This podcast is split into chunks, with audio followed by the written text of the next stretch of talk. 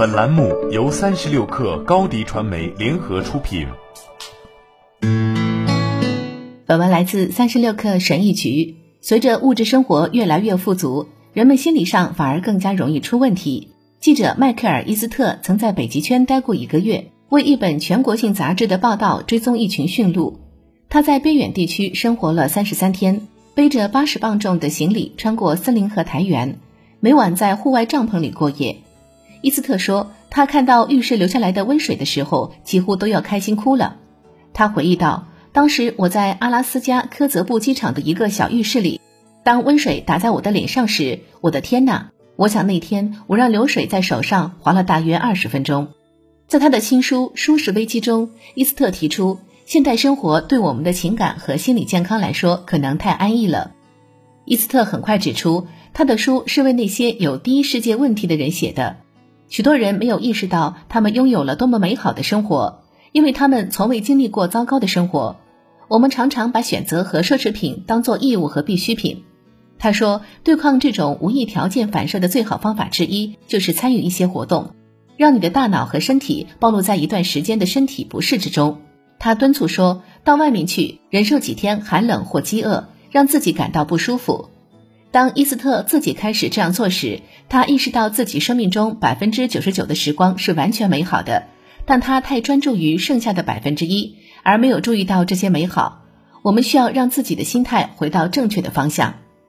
二零一六年发表在《青少年杂志》上的一项研究发现，在野外度过八九天的年轻人能获得诸多心理健康益处。包括减轻压力、提高专注力、幸福感、自我效能感和生活满意度。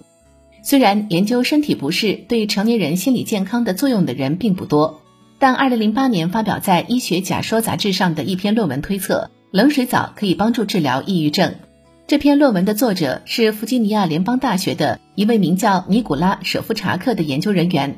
他写道：“抑郁症可能部分是由于缺乏灵长类动物数百万年进化过程中所经历的特定生理压力源的生活方式造成的。”他写道：“没有生理压力可能会导致大脑功能不足。”在他的论文中，他说自己通过洗冷水澡成功缓解了抑郁症。他认识的其他几个人也是如此。除了身体不适之外，一些研究人员发现，不幸和逆境一旦被克服，可能会带来更好的前景和其他健康益处。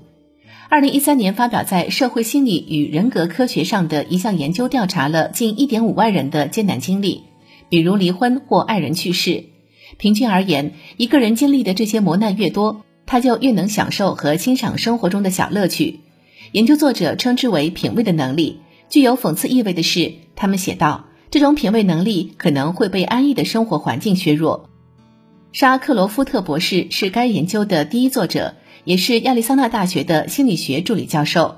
他强调了他的研究中被忽视的一个因素，那就是那些从之前的困难中受益的人，必须已经克服了这些困难。他说，如果他们正处于一段艰难时期，他们的品味能力就会下降，这是可以理解的。他的小组的研究与人类长寿领域的发现有相似之处。研究显示，许多世界上最长寿的人经历过战争、饥荒和其他身体和情感上的挑战。这些人并不认为他们的压力是毫无意义的。加州拉塞拉大学的心理学教授莱斯利·马丁博士说：“这似乎给他们提供了动力。”所有这些研究都表明，满足感在一定程度上是建立在有益的对比之上的。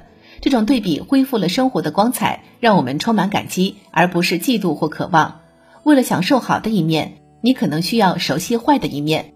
我们可以时不时的去野外露营，少吃一两顿饭，参加耐力运动，或者放下手机休息一下，或者进行其他比较性的娱乐活动。这些温和的挑战可以重新定位你的情感指南针，重新平衡你的优先事项。